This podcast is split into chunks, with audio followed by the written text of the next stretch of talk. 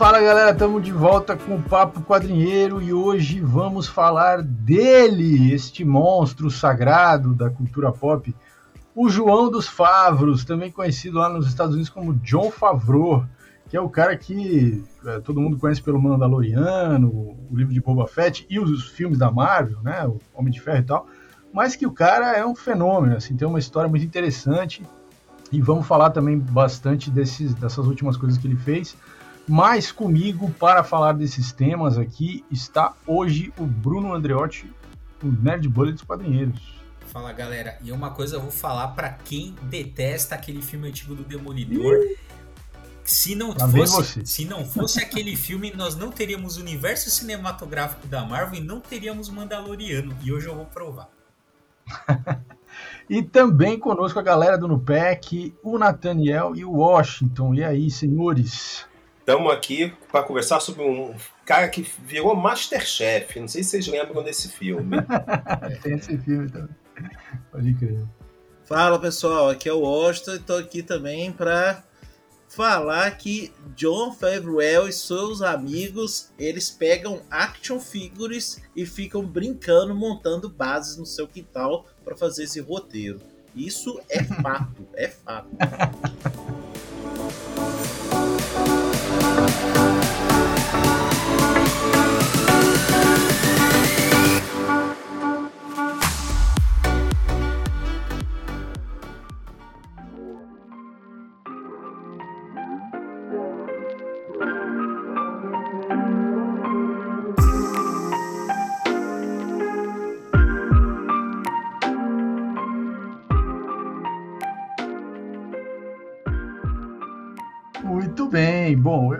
assim, eu acho que para começar, só para o pessoal entender um pouco, é, eu acho que o John Favreau ele é, ele é assim a encarnação do, do, do, do sonho americano, de um cara que começou lá fazendo ponta e se transformou no cara mais pica do, do, do mercado é, é nerd, blockbuster de todos os tempos, né?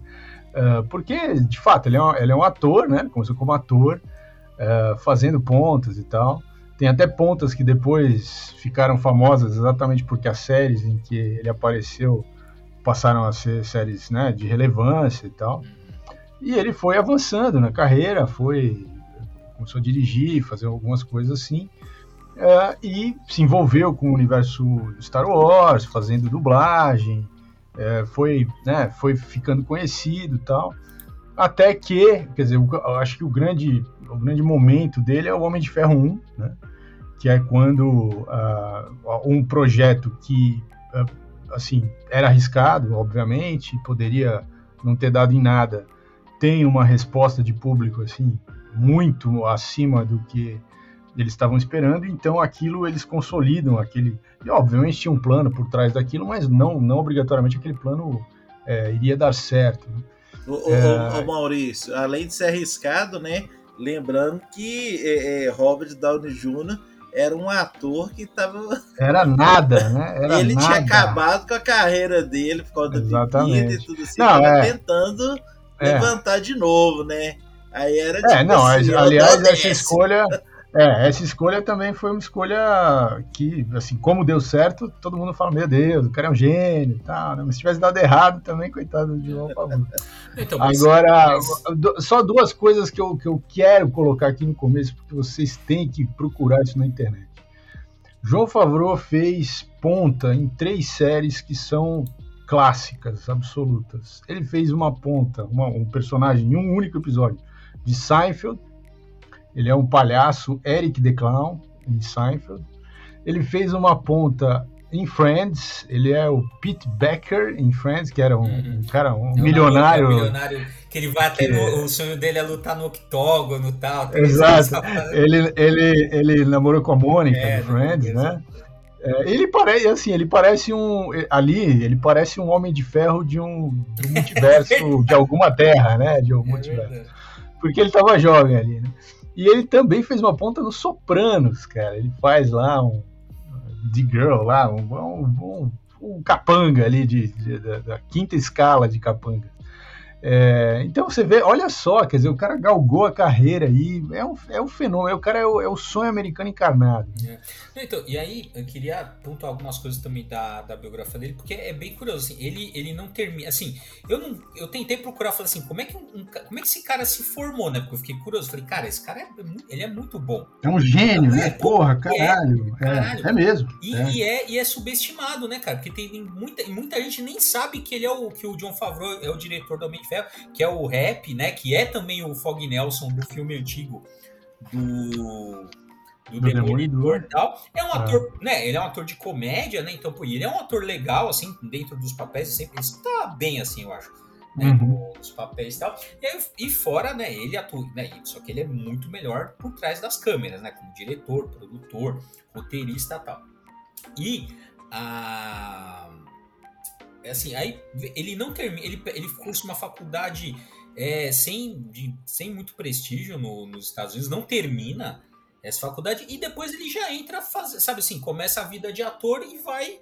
Acho que essa vivência mesmo, pelo menos no que eu achei que não tem, sabe, não tem ah, ele se formou e tal. Não, cara, assim, é a vivência dele, né? Uh, né, com o pessoal tal. E por que, que eu falei do Demolidor? Porque no Demolidor, quando ele faz lá o Fog Nelson, é quando ele conhece o Avi Arad.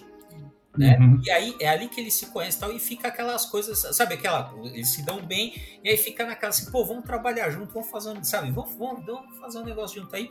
E a partir dessa. É, é como ele já conhecia desse Demolidor, gostou do trabalho e tal, é que ele tem esse. Uma das, né? Da, da, aventa a possibilidade dele de fazer a direção do Homem de Ferro. Né? Só que antes também do Homem de Ferro, ele tem um sucesso com aquele filme. Eu não sei como é que é, como é que é a tradução, que é um filme tipo de Natal, que o cara é um, é um elfo. Ah, sei. Tem, tem uma longa tradição de filmes de elfo lá no Natal nos Estados É, então, que é, que é, um cara que tem até a Zoe The Channel, eu não sei como é que é o, em inglês chama Elf. Né? Uhum. E aí, esse, já, esse filme já fez um, um sucesso, assim, já porque ele, ele já atua ali como, como diretor, então né, já, já mostra ali um pouco da, da competência dele, ele vai pegando um, um pouco do, do nome. Ele também aparece no, no filme ali. No filme? É, é um duende de Nova York. Duende de Nova York. Eu não lembrava do título, achei aqui. Então, e aí, uh, fora isso também, né? Ele já tem, né? Então, fora ele atuar como, como diretor do coisa ele, ele também atua ele dirige e faz algumas, alguns episódios é, de algumas séries também mas aí lógico né depois do Homem de Ferro é, né, porra, ele, ele é, né, é, o, é o responsável por inaugurar o universo cinematográfico da Marvel e ele também ele é produtor executivo de todos os filmes do, dos Vingadores. É. Né? É, os filmes do Homem de Ferro, os filmes do, dos Vingadores é. todos. Né? É. Então, e aí, assim, ó, e fora isso, cara, fora, olha só, sabe aquele The Orville, que é o Star uhum. Trek? Não sei se de cara, comédia. É, mas quem não, puta, olha, quem não viu The Orville, assista que é muito bom. Ele é diretor e produtor do, uhum. do episódio piloto. Né? Você vê que o cara tá sempre ali né? É, porque ele, porque ele, é, esse, esse The Orville é uma, é uma iniciativa do pessoal da comédia mesmo, aqueles caras ligados ao Robotikin, uh, Saturday Night Live, quer dizer, tem uma cultura de comédia ali. É, e... que é do, como é que chama aquele cara lá, o Seth, Seth MacFarlane, que é, pô, é um Seth MacFarlane, é outro é. doente mental da... Total, não, que tem várias séries de animação, esse cara, né, aquelas... Uh, uh, que são, assim, eu não me lembro nomes, assim, mas baseado nos Simpsons um pouco, é, né, é. derivados disso. E ele faz, ele, é, então, tem esses grupos lá, e o Kevin o Kevin Feige, ó, eu tô, o João Favreau, ele é, é, é brother desses caras, então também também é, patrocinou ou ajudou a produzir o tal do The Orville, que, que é, é, assim, já tem várias, várias temporadas e tal, e, e Aqui no Brasil não vi, não vi o The Orville, não sei se está em algum lugar, é, mas, mas lá nos Estados Unidos fez bastante sucesso, tem várias temporadas e tal. É, enfim, e aí uh, ele tem, então, assim, ele vai meio que ali, né, é, falei, meio que pelas beiradas ali, mas, pô, depois do, do Homem de Ferro, né, o negócio dá uma, dá uma catapultada. E aí, em determinado momento, os caras vão lá e, meu, joga na mão dele e do Dave Filoni também, mas, né, joga na mão dele, pô, e faz o Mandaloriano que, pô, salvou, a, salvou Star Wars. Que depois daquele final daquela. Meu, o que, que foi. Eu não vou falar, só vou citar, né? O que, que foi aquele episódio 9? Meu Deus, eu sei que o Nathaniel não gosta de nada, nada, nada. Não entendi o comentário. Não, eu sei que você não, eu sei que você não gostou da, nem do 7 nem do 8. Eu estou falando que para você já tá já estava estragado de antemão. Para mim, estragou só no 9, que eu gostei do 7 e do 8. Então, eu fiquei muito mais. E por conta disso, eu fiquei muito mais decepcionado com o 9 do que você, porque você já estava decepcionado desde o 7. Não, na verdade, estou decepcionado do episódio 1, 2, 3, 7, 8 Só isso. Mas é faz, que faz 20 anos você está decepcionado. Nem tanto, porque teve Rogue One que salvou a pátria. Ah, verdade, verdade. Eu... E, o, e, o, e, o, e o do. Oh, aquele. Como é que chama? O, que o especial de Natal. Aquilo é o clássico. Não, não, tô, desse, dessa leva nova aí. É, o Han Solo, não, para, não, nunca foi feito. Só existe episódio 4, 5, 6 e Rogue One. O resto não foi feito. Mandaloriano 1 e 2. O resto nunca foi feito. Boba Fett não foi feito, Ewoks não foi feito. Não existe nada disso no meu universo. Entendi, entendi. Ok. Agora, tem um lance que é legal aí no João Favor, é que com o Homem de Ferro, que a gente estava conversando nos bastidores, ele exatamente por ser ator, ter feito ponta e tal, e assume a direção do filme, eu acho que ele tem uma sensibilidade de dar liberdade para os atores, ainda mais o Rob Downey Jr. voltando de uma carreira que tinha tudo para não vingar depois da, das, das questões pessoais dele.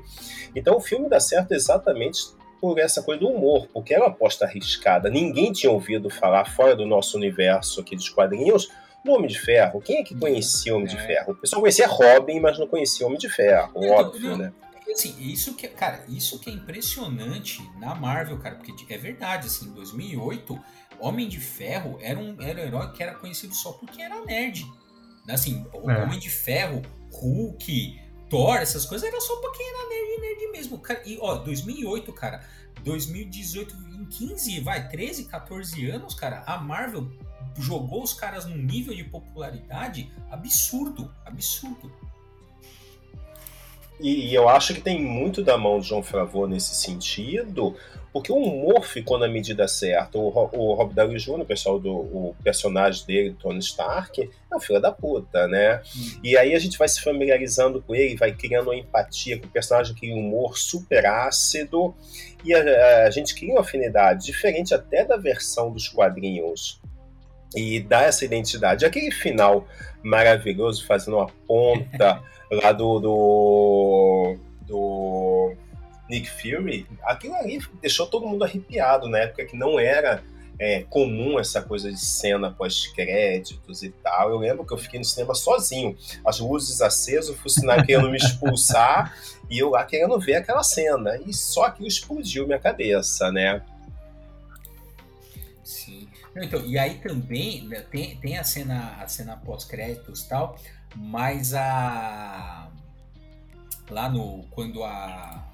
Antes da cena pós-créditos, quando aparece o cônsul e ele, o, o, o agente Coulson lá, e ele fala que ele é da é, superintendência humana, ele não fala Shield, né? Uhum. Ele fala uhum. o nome superintendência humana, que aí, pô, é isso que eu falo, cara, é pro grande público, mas, cara, quem é nerd que foi ver no cinema, quando o cara fala que ele é da superintendência humana de intervenção logística de situação lá, porra, você já sabe, você já dá aquele arrepio lá, o negócio fala, putz, os caras estão botando a shield, caramba, isso aqui. Não, isso foi doido, doido. Agora, eu acho que hoje a quantidade de referências ficou tão grande que começa a ficar meio arriscado isso, porque você tem tantos fanservices uh, no, no, nos filmes que, cara, tem que estar tá muito atualizado. E eu perco um monte, obviamente, né? E olha que eu, eu leio quadrinhos há muitos anos. E de vez em quando eu falei, o que, que é isso aqui? Isso é coisa, referência nova, antiga? Que troço é, é esse? É, porque o negócio foi ficando uma coisa para especialistas, né? Porque no começo, quando ninguém conhecia, uma coisa, ah, beleza, você joga a Shield ali, a Shield é uma coisa que. Agora, realmente, quando, né, como o negócio foi, né, foi evoluindo ali, né, foi aumentando as referências ficam cada vez mais, mais difíceis de, de pegar. Mas eu, eu vejo isso como um ponto positivo, porque é da vida nova, né? Porque, por exemplo, imagina se você é, é, tá assim, e sempre a mesma coisa, sempre é, é as mesmas piadas, as mesmas referências, mas na verdade eu acho que acaba instigando tanto o público novo quanto o público antigo a ficar com a pulga atrás da orelha e buscar mais e mais informações sobre aquilo, né? Igual, por exemplo, um cara que lê quadrinho há 20, 30 anos. Aí ele fica sabendo que teve umas referências ali, ele, poxa, eu não, uhum. essa eu não vi. Aí ele fica maluco, né? Querendo saber de onde que, que, que veio aquela referência e tudo e tal. Aí ele descobre coisas que, assim, né? É muita presunção a gente achar que sabe tudo, né? Então, mas, mas aí vem aquele negócio que te, é, é, sempre tem algo mais para saber. Eu acho que o, o, os filmes eles fazem isso com maestria até, né? Agora, eu, eu queria aproveitar, a gente tá falando bem do João Favor, mas tem que falar mal dele também. Tem Cowboys e Aliens, que vocês devem ter visto. É, não é? Ninguém é perfeito cara, também, né, mano? Cara, é um filminho ruim aquele. Eu fui com maior expectativa no cinema. Falei, cara, vai ser divertido isso aqui. Putz. Ah, bicho, ele devia estar tá precisando de uma grana aí, você sabe. Cara, tava devendo alguém da máfia, alguma coisa do é. tipo. Agora, um filme dele, que é um filme barato, mas eu acho o melhor filme do João Favreau é Chefe. Pra quem não conhece, cara, eu adoro esse filme. Tem um elenco que faz umas participações ali pequenas, mas assim, muito legais. Cara, que filme legal, que filme bacana. Ele é um chefe de cozinha que é demitido e entra nessa onda do, da comida de caminhão, do food, food trucker. E aí ele começa a vender comida cubana. E aí tem um romance ali, tem uma leveza. E ele cozinhando, dando lição pro filho dele que como cozinhar, de colocar alma ali. Cara, eu acho esse filme maravilhoso. Eu já vi várias vezes, não canso de ver. Sempre me dá fome, mas isso é outra história. É, essa coisa que eu sempre me espanto no, na, na coisa né, nos Estados Unidos, né, na, na, produção, na indústria de entretenimento norte-americano. Que assim, cara, são, são, os caras fazem coisas totalmente diferentes. Né? Você fala assim, pô, o cara que fez Boba Fett é o cara que fez Homem de Ferro, é o cara que fez Chefe, é o cara que fez Elfo, lá, o Elfo em Nova York, é, né? São coisas muito, muito diferentes. Isso sempre me, me espanta. Né?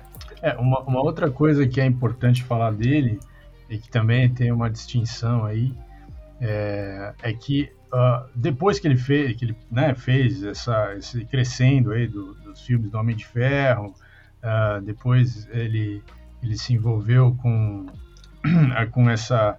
É, com os, o primeiro Vingadores e tal, né? Então, assim, aí a, já estava numa dimensão, né? A carreira dele, obviamente, já estava num, num, certo nível. A Disney chamou ele uh, ah, para fazer o, o, um filme que era uma adaptação de um desenho da Disney clássico, né? Que era Mowgli, né? Uh, e uh, fazer uma adaptação uh, com, é, como se fosse um live action, mas com um monte de, de efeito de computador, né? Porque, obviamente, todos os animais ali iam ser feitos em computação gráfica e tal. Então, eram, eles estavam testando a possibilidade de fazer essas adaptações live action dos clássicos da, de animação que eles tinham produzido há muito tempo, muito tempo atrás. E aí eles deram na mão dele então, assim, além, quer dizer, isso, isso mostra que ele é produtor do filme. Né? Além dele ser um cara que é um ator, um diretor, um produtor, né, produtor executivo e tal, ele começou a se envolver e se aprofundar cada vez mais na questão da tecnologia dos filmes. Né? Então, ele, ele desenvolveu determinadas formas de filmar. É, como produtor né, dos filmes do, do, do, Homem de Ferro, dos Vingadores, por causa da, da, da, quantidade maciça de efeitos especiais que aqueles filmes tinham. E ele foi desenvolvendo então técnicas e tal. E aí a Disney convida ele para fazer o tal do, do filme do Mogli, que é o Jungle Book, né, em 2016. E aquilo abre para a Disney a porta para fazer adaptações e depois eles dão para ele em 2019 é, ser produtor do grande filme da Disney, que foi a adaptação do Rei Leão uhum. para o live action, né? Que eles, é, porque o filme é totalmente digital. Né? E, e aí, é, é assim, é um cara que está ligado à questão também do desenvolvimento das tecnologias para fazer o CGI e tal. Então, quer dizer, o cara tem talentos múltiplos, né? Não é só ser ator, diretor, produtor, ainda também desenvolver não, tecnologia. Não, e além disso, o cara escreve meu, Exato. A, não, assim, escreve roteiro. É, escreve roteiro. O, Manda, ó, o Mandaloriano, das duas temporadas, mais o, o, o Buffett, a maioria dos episódios, assim, a maioria esmagadora. É só. É, é ele, um outro é outro cara e outro. E a, e, ou é ele com o Dave Filoni. Eles uhum. que, sabe, que escrevem, tirando que. É, tudo bem, dirigir ele não dirige, mas a, a, aliás, né? Só um outro. Só o piloto, né? É, é um outro que ele dirige. Mas, pô, escrever é praticamente todos. É muito foda.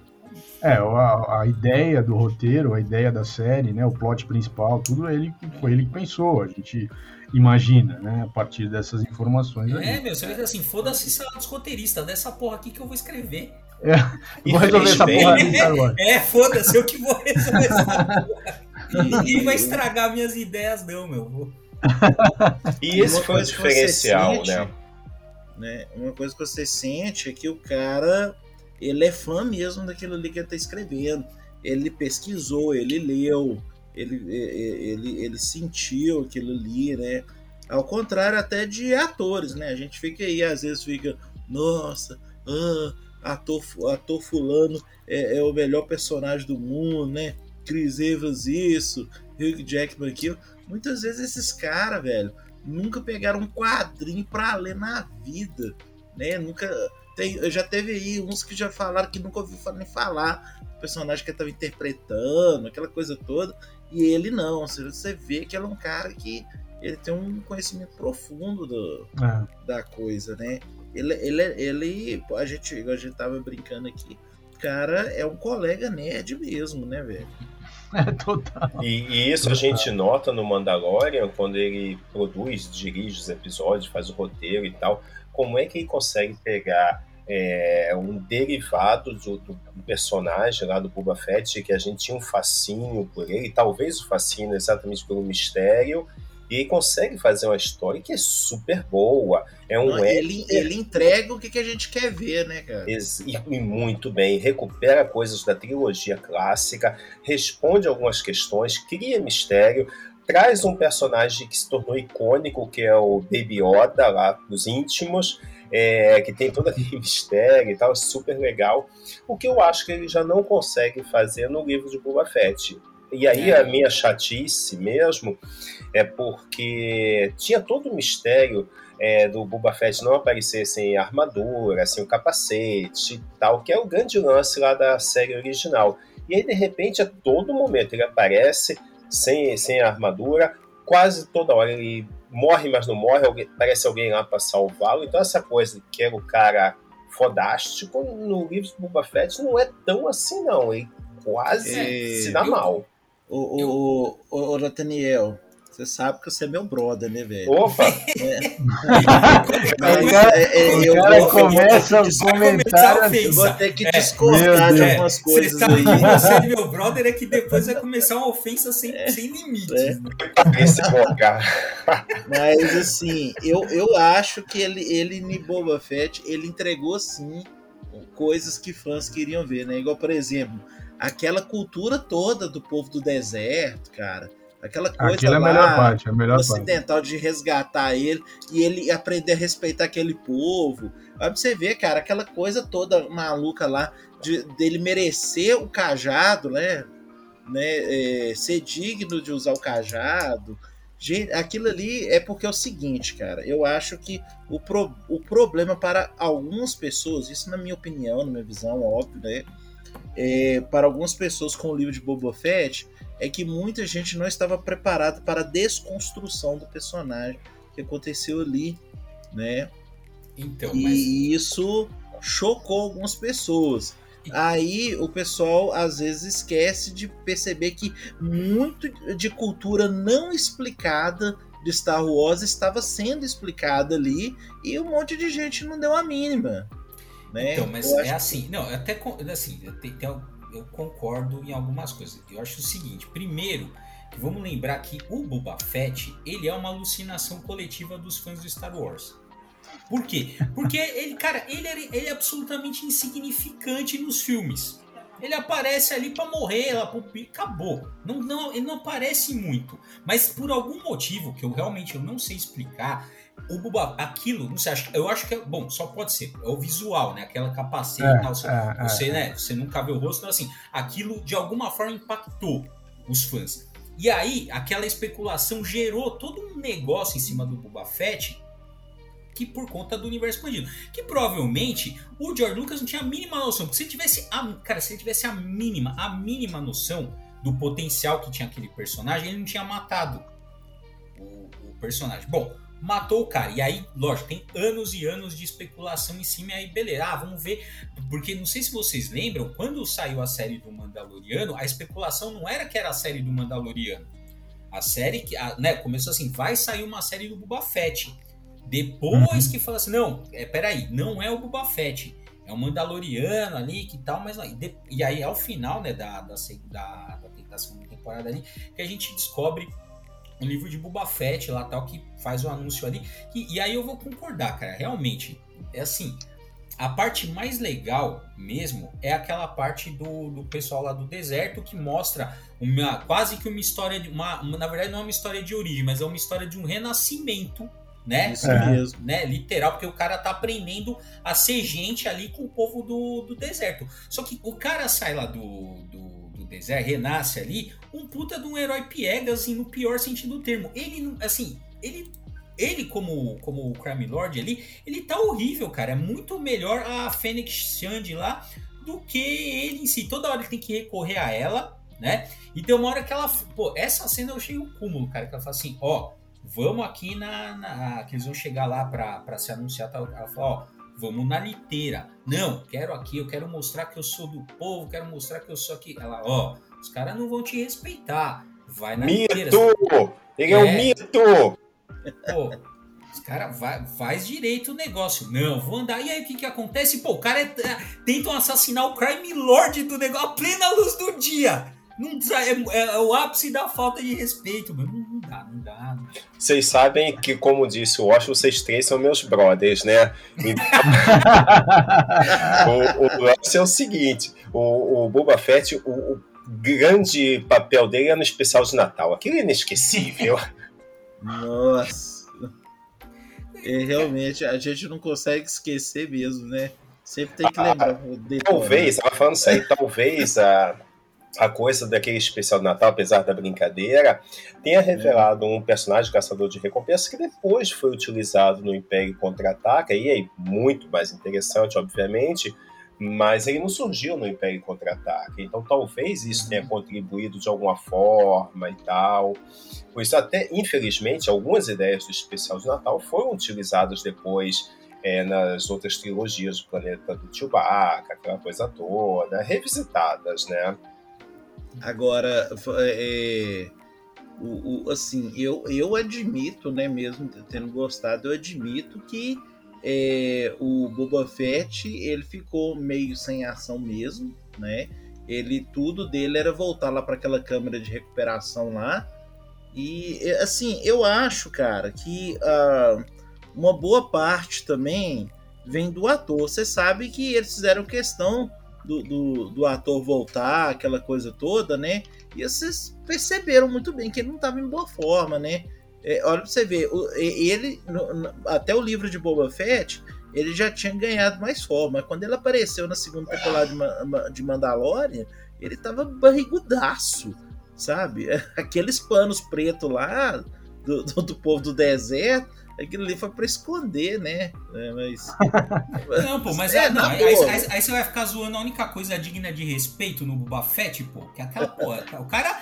Eu, eu é. quero me reconhecer. Pô, é inclu... cara, é a diversidade. Eu quero me reconhecer. Mas. Isso, não, não fale, não fale mas, mal assim, do Boba Fett, mano. Eu, eu acho que o, é, o que ficou não. claro é que ele, é, é, é ele pagou um preço por ter sobrevivido, né?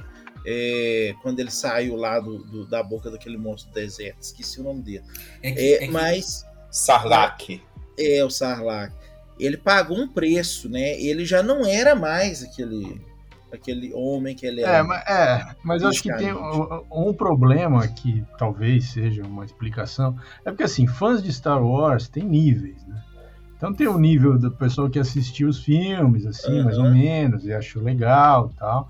Tem o nível do pessoal que é, assim, fã mesmo, que assistiu, assistiu na ordem em que foi lançado, não aceita assistir na ordem cronológica. É, e tem o nível do pessoal que lê os livros, que lê os quadrinhos. Ô, que, ô, ô Maurício, eu te falo que o, o lance é que o, o, a galera que é, que é, que é louca com o universo expandido de Star Wars, eles são literalmente xiitas, né? É. Sim, oh, sim. São eu vou malucas. Uma, eu vou falar eu, eu tenho aqui, eu, eu tenho várias HQs aqui, inclusive um ônibus, né? Em, é, original em inglês e tudo, só do Boba Fett, sabe?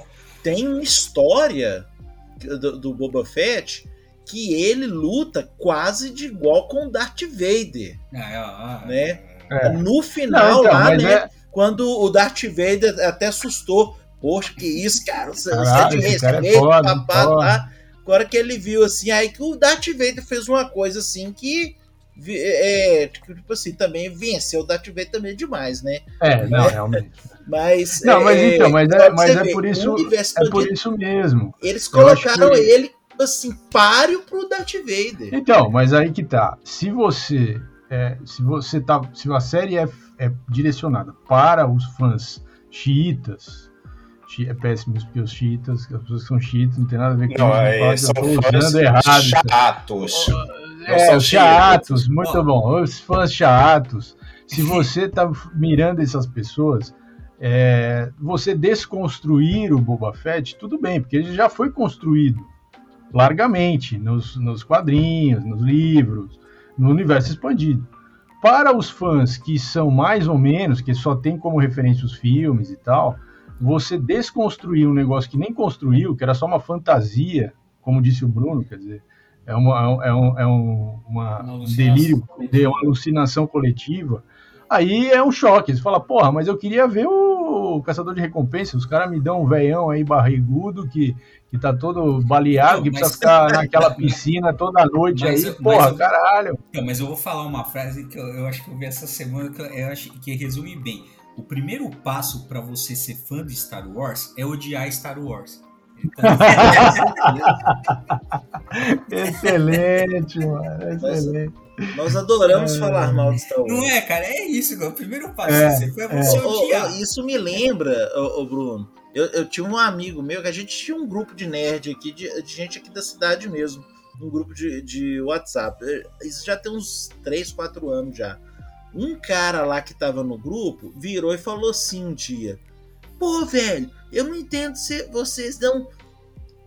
Vocês adoram Star Wars, mas a vida de vocês é falar mal de Star Wars. Na época lá do episódio 1, 2, 3, vocês estavam lá igual louco. E que não sei o que, que não sei o que. Aí ficou aquele silêncio no grupo, né? Aí falou assim, pô, cara, mas aí os anos vão passando, a gente vai digerindo e tal. Ah, mas no dia falou assim: olha, cara, o negócio é o seguinte: não adianta você falar isso, não. A galera vai analisar, reanalisar e tornar ah, assistir o filme quantas vezes possível para Não, a gente também, a gente também, a gente fica nessas discussões, é. fala, acha, acha problema, não sei o quê. Aí se chega alguém que fala, pô, nunca assisti. Você fala, porra, como assim? Você nunca assistiu? É. Tem que assistir agora. Para tudo que você tá fazendo, vamos assistir como se fosse muito bom, mas aí depois que o cara assistir, a gente fala, tá vendo? Tá vendo? Tem esse defeito aqui, essa porra que os caras fizeram ali. É assim, cara, é, tem essa. Então, e aí, por isso que eu acho, por isso que eu acho que a gente gostou tanto do, do Mandaloriano. Porque, e assim, e foi uma coisa legal, porque assim, em vez de, do cara, né, que é uma coisa que fica acontecendo, de pegar aquelas, né, a, os personagens antigos coisas, e ficar, né, espremendo até a última gota do negócio para ver se sai alguma coisa. Não, meu, pô, o cara criou um personagem ali, o de Indiana. É, é, né? é, então você não, aí você vai conhecendo o cara junto. Então, você não tem é. que ficar construindo para ficar desdizendo, para ficar contradizendo, para sabe? Porque é isso também. Exatamente, exatamente. É, então, pô, o cara foi eu, lá. Eu diria, eu diria que a sensação de assistir a primeira e segunda temporada de Mandalorian foi a mesma sensação de ver Rogue One, por exemplo. É, hum, pô, cara. É, é, pode crer, pode crer. Eu tenho que concordar com meu brother aí, Nelson. Sem muito bom. Muito bom, muito bom.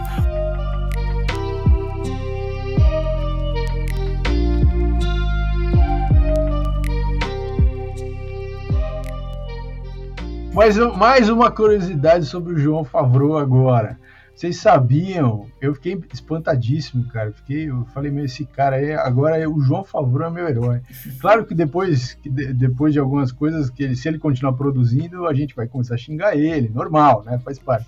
Mas ele, ele ajudou a desenvolver a tecnologia para filmar o Mandaloriano, que, é, que é, não é um, CG, um, um CGI de fundo verde, de fundo azul. É um outro esquema Claro, com o dinheiro da Disney, né? Dá é. pra você inventar várias coisas, né? Mas, cara, eles, eles filmam dentro de um, de, um, de um lugar fechado, onde todas as paredes, o teto, tudo é tela. E, e tem um programa de computador que faz com que a, essa, essas imagens que estão sendo projetadas nessas telas, que é a imagem do cenário, né? Do, da, da, iluminação, do, da luz do dia, da luz da noite e tal, elas se movimentem é, e reajam à movimentação da câmera. Então parece que eles estão filmando em locação, mas na verdade aquilo é, aquilo foi feito num computador e foi projetado numa tela e essa tela é as paredes e o teto do lugar onde eles estão filmando. Bicho, é inacreditável a, a, a qualidade do, do resultado disso. E ele que ajudou a desenvolver isso, cara. Meu, o cara tem esse nível de, de envolvimento com a produção. Eu não falei é com você que ele tava brincando de bonequinho no canto lá da casa dele? É. É, com os bonequinhos com o dinheiro da Disney, é, a Você brincadeira imagina... é séria. Né? Nossa, o cara tem, imagina, o cara tem todos os action figures. Né? Com certeza. Ele ganha de presente, velho. É. A verdade é assim que a Disney paga ele, é tudo em action figure. cara, e, e é engraçado você pensar sobre ele, né? Por exemplo, ah, você, assistiu o filme do Homem de Ferro, um dos que mais marcou, né? Ele entende muito mais. É, é, eu falo assim, desde o personagem até, até filmagem, roteiro, impacto, tudo assim, do que os principais personagens que atuaram no filme, né? Assim, é, é você vê que é, é, é, tem, tem muito mais ele, tipo uhum. assim, é, é, tipo, a figura por trás né, da, da, daquela magia toda ali, por exemplo, né? É, eu acho que e, ele ele, tá, ele, ele é o rap, né? É, ele é, é, é, E dá para é, você ver que o cara, assim, isso até no Demolidor antigo, cara, dá para você ver que o cara, assim, que o ator, ele tá, assim, tá feliz de estar tá ali. Entendeu? Porque, assim, o cara tava assim, pô, eu, sabe assim, eu sou, porra, eu sou o Fog Nelson, cacete entendeu? Pô, eu tô aqui, sabe, eu tô aqui com o Matt Murdock, que é o cara que eu lia quando era criança. Igual, pô, eu tô aqui do lado do Homem de Ferro, porra. Eu sou é. o cara, sabe? Dá pra você ver que o cara é. tá, tá nessa vibe. E para quem não sabe, Bruno, tem a versão do diretor do, do Demolidor que dá um up no filme. Ele não fica fantástico, mas é muito melhor. É. Tem umas tramas ali que, que são muito sim. bem resolvidas. Sim, sim, é bem legal. E o, inclusive, o, o Fog Nelson aparece mais, um, um pouco mais. Exato, também. exato. É, então, assim, quem tá ouvindo aqui o podcast e detesta o filme Demolidor, vai detestar um pouquinho menos a versão do diretor, que é legal. Eu gosto da versão do diretor pra caramba, sabia? Tem uns problemas e tal, mas assim, é um filme que eu curto, curto mesmo, acho bem resolvido. É isso aí, ah, você sabe o que, que eu acho muito, sabe? é, é, o pessoal, é, pessoal hoje em dia, eles não têm muito assim, é, é anacronismo para ver as coisas, né? É, a gente vê muita gente que não respeita o passado para quando vê uma obra, né? É igual quando o pessoal debocha do Batman dos anos 60, né? Então. É, é, aí não, é imperdoável. Aí você vê o cara, tipo assim, poxa, o cara não, não entende a história nenhuma do, do, do cinema, o que, que aquilo significou para televisão, aquela coisa toda, né? Então é, aí já vem esse, essa, essa questão. É, ah, mas falo, isso eu acho que é, mas eu acho que é, é natural isso também das gerações, quer dizer a gente vai ter um apego a determinadas coisas e vai, vai achar que as coisas que, a, que, a, que essa nova geração está começando a se apegar, vai achar que é tudo ruim. É natural, veja. Mas assim, também com o tempo, eu, pô, eu fui começar a assistir, é, sei lá, filme da década de 40 e achar interessante, ficar prestando atenção. Mas eu não tinha 20 anos quando eu fiz isso. Eu, tô, eu já tinha, sei lá, 40, 40 e poucos anos. Porque, assim, também não, com, com 20 anos você não tá ligado nessas coisas, você nem quer saber. Então faz, faz parte mesmo, acho que é natural. Esse, esse processo também não dá para querer que a molecada que nem. Ah, tem 200 mil opções hoje em dia, streaming para todo lado, série de qualquer coisa. Ah, você vai assistir Mandaloriano ou. É, não tô falando de gente nova, não, tô falando de macaco velho mesmo. Ah, bom, mas é tem, ressentimento é, ressentimento é um negócio que também é difícil, né? Precisa, precisa, de, precisa de terapia aí. Sabe que eu lembrei? Você é, lembra que. O, o, povo, o, pessoal novo a gente até entende, né? Mas os macacos velhos é foda. Então, não sei se vocês lembram, não sei se vocês assistiram How I Met Your Mother. Maurício, eu sei que assistiu. Tem um episódio que o Ted tá saindo com uma menina que é muito mais nova que ele, e ele, ele começa a se sentir mal porque ele só tá atraído fisicamente pela menina. Não tem, ele não tem nenhuma conexão com ela, né? E ele começa a se sentir mal, ela tá dando, sabe, muito afim, ele assim, pô, mas né, eu, eu não tenho nada a ver com essa menina, por que, que eu vou fazer isso tal?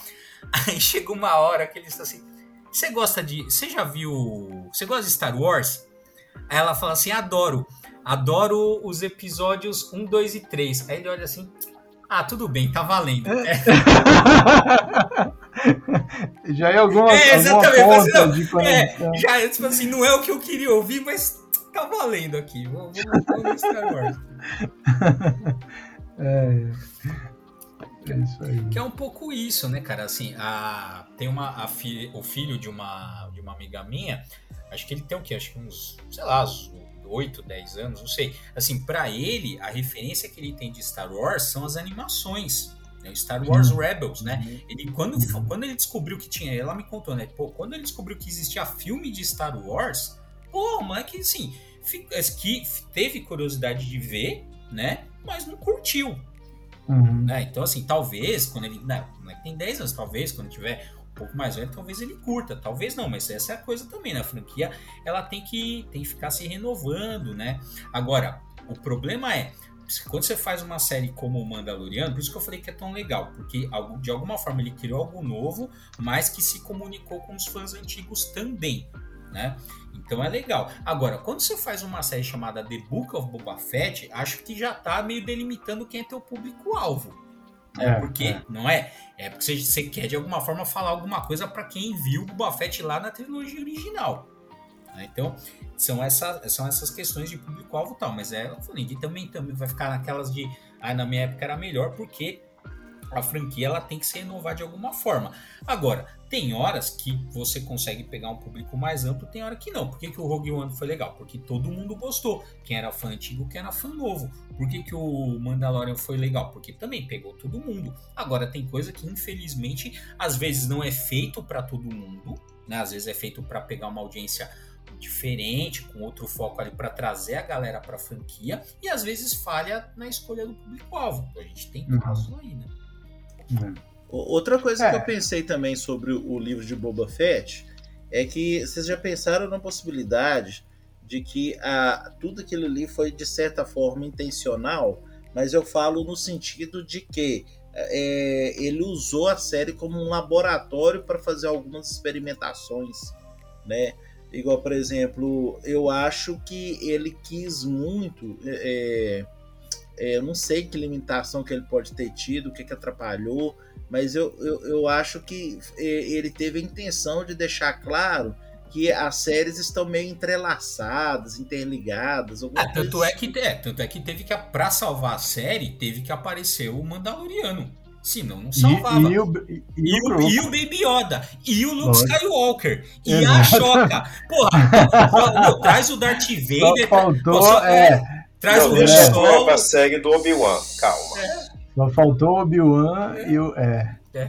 é que, na verdade, é. foi o seguinte: o John, o John Favreau chegou assim, fala assim, a Disney falou, mano, faz outro episódio, faz outra, outra temporada do Mandalorian que o negócio, vamos fazer dinheiro. O cara falou assim, não, meu, eu preciso de um tempo. Eu não, eu não dá, eu, eu, tenho que, eu quero fazer um negócio bem feito. A Disney falou, pô, mas você não tem nada?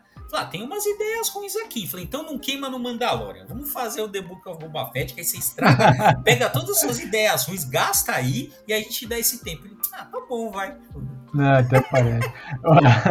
Não, mas ó, uma coisa que eu achei que foi uma, uma, uma má escolha, é, principalmente no, no, último episódio e num, num, outro episódio que eu não lembro o número, mas que tem lá uma perseguição daquelas, motos, daquelas motos. As motos de Power Ranger? Ah, é, ah, essa gangue de Cara, adolescente. É essa gangue adolescente. Ah. Mas assim, quem dirigiu os dois episódios, o último episódio e esse episódio que tem a que tem a perseguição dos, dos Power Rangers ali, é. foi o Robert Rodrigues, que eu não gosto, eu não gosto.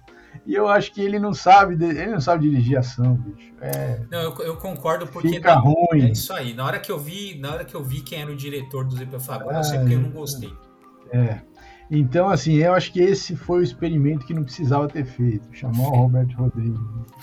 Mas fazer o quê, né? Os caras também é, botam os amigos ali e tal, é, então também... Tem que fazer o networking, né? Uma, network. mão, uma mão lava a outra, a gente nunca sabe, né? Um dia você tá por cima, outro dia eu tô por... É, vamos fazendo os é.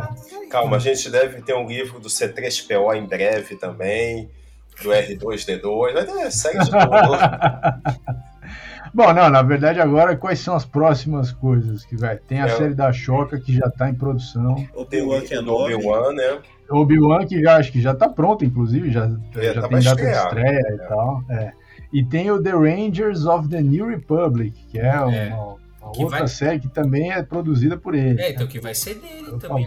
É, então, é, tô, ó, tu vê aqui, a Choca vai, ele tá como produtor executivo e, a, e, e tá como co-criador. Ele e o Dave Filoni. É, ele, exato, exato. E o Rangers of the New Republic. O Kenobi acho que não é dele, será? Não, é, não, não tá, ele não tá acreditado, acho que não é dele. Hum. Olha o medo, olha o medo. Quem que é que vai fazer o Kenobi? Ai, meu Deus. não sabemos. Quem que é que vai fazer o Kenobi? Ah, depois vamos, vamos pesquisar depois, hein? Que agora tá. Não, ixi, agora deu medo, hein? Não é do. Agora deu medo. Agora Se a gente, a gente vai abrir a página, vai estar lá escrito. É, é totalmente feito pelo Robert Rodrigues. Fudeu, fudeu, acabou. Acabou, já, já matou. Olha, tá aqui. É, escrito por Job Harold e dirigido por Deborah Show. Nunca ouvi falar dos dois, não me lembro assim de cara. Então, não sei o que esperar. Ah, ó, ah, não, aí tem que puxar aqui essa galera, não dá pra ser, não dá pra ser Levia. Depois, depois eu, eu faço, puxo a capivara desse povo aí.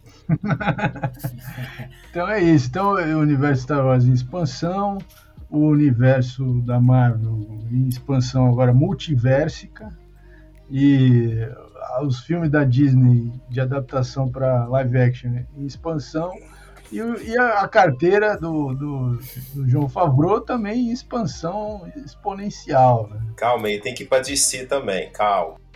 Não, mas você sabe, olha, você sabe, é uma curiosidade aqui, ele como ator, ele participou do filme do Batman. Qual filme do Batman que foi? Não. É, ele fez uma ponta num filme do Batman. Você precisa ver como. Ele tava como é atravessando é, a, a rua, alguma coisa do tipo. é, talvez. Pô, Talvez. Eu não, eu não lembro do John Favreau no filme do Batman, não, hein? Então, mas Ele é tava de máscara. Aquela, é, é aquela aparição ali que ninguém viu. Mas é. ele tá. Ele tá. Batman Forever, cara. Caraca. Ele, ele, o, a, o papel dele tá escrito assistente. Que é tipo, nem nome tem o personagem. Puta, será que ele tá naquela cena que eles. Não é no Batman Forever que ele que tá o charada na, na, nas empresas Wayne que ele vai visitar? É, é Pô, só falta. Ser. É, ele é, ele é assistente do charada ali. Puta, né? Puta, eu não duvido nada. É. Então, mas você vê, é, é, veja, o destino é esse. Você começa é, na DC fazendo um, um, papel irrelevante e explode na Marvel, entendeu? é isso, cara, é isso. Essa é a vida. E ainda tem o Homem de Ferro 2, que é um filme do João Favreau que, cara, não teve o mesmo impacto do primeiro Homem de Ferro. Talvez porque ele revisitou alguns personagens, começou daquele estilo de universo cinematográfico Marvel e tal. Mas, assim, ficou meio não teve aquela, aquela sacação, aquela inovação. Parece que foi para vender é, bonequinho, action figure, mas assim, é um filme dele do universo Marvel que eu não curti. É, é realmente, perto do 1 não teve aquele impacto. Mas ah, foi, não, não é dos piores, não. Foi, é, que, é, que, é que o 3 é muito ruim, né? Então. É, não, o 3 é, é outro que nunca foi feito. É, então é, acho que é, é, em retrospecto ele não fica tão ruim porque você compara com o 3, que é o, que é o pior. E nesse o Favreau tá isento, né? Porque ele não participa, ele não tá nada, né? Aliás, mentira, ele é produtor do. É produtor executivo do 3, mas ele não é ele que. que diria. É, eu eu acho que o problema é que quando a coisa começa a ficar grande, é, começa a ter mais gente metendo bedelho, né? como ele teve mais liberdade no 1, aí o 1 foi o que ele é. Aí no 2, aí já tinha mais holofotes, aquela coisa toda, né? Aí já não era mais aquela liberdade. É, então, acho, acho começa. É, eu acho que é, é como o, o Sanheim no, no, no Homem-Aranha, né? Então, acho que tem duas coisas. Tem quando talvez um pouco assim, no, quando ninguém sabe, porque né, o, o Homem de Ferro ali foi uma aposta, ninguém sabia se ia dar certo ou não, tal, talvez você tenha um pouco mais de, de, de liberdade criativa. E outro momento que você tem também de liberdade criativa é quando você prova que você dá dinheiro pra caramba pra empresa e aí fala assim, não, beleza, vou te dar carta branca pra você me entregar. Aí você também consegue, né? Mas fora aí, é, de fato pode ser um pouco isso. Mas acho que agora, né, principalmente, ah, não é mais o caso. Ele já provou que ele é o cara, né, gente?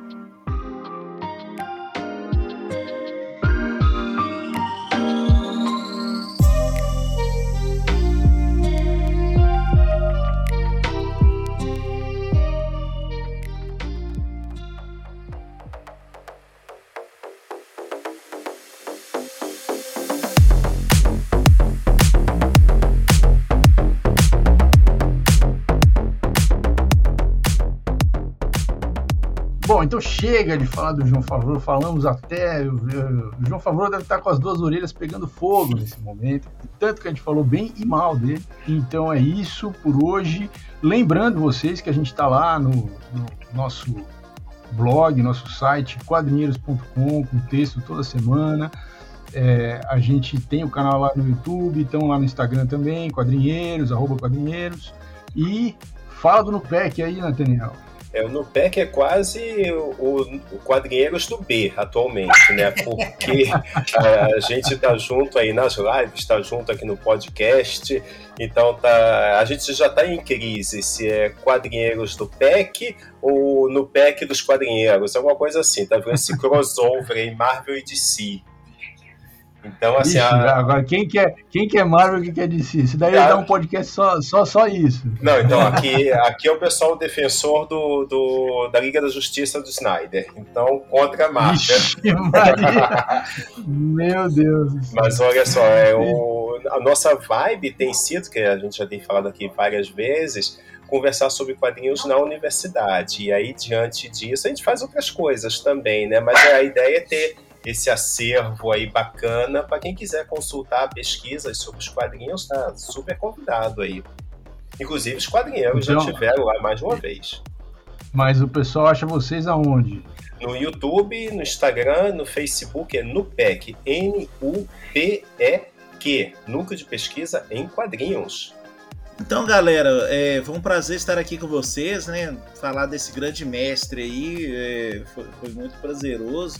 Mestre Yoda? aqui e tal. E outra coisa, né? Além de participar do NUPEC, sempre tá lá nas lives e tá aí com o pessoal no, no que deve é. Eu andei participando também, gostaria de fazer um jabá para meus brothers lá do Era Nerd. Eu andei participando de alguns episódios aí, onde a gente estava discutindo outras coisas aí, pessoal, anos 80 aí. A gente andou falando lá de He-Man, dos episódios novos de He-Man. Aí quem quiser conferir, Era Nerd é, no canal, é, no YouTube, né? Só procurar Era Nerd que aparece lá. E muito obrigado a todos. Muito bem, então ficamos por aqui com o Papo Quadrinheiro voltamos na semana que vem.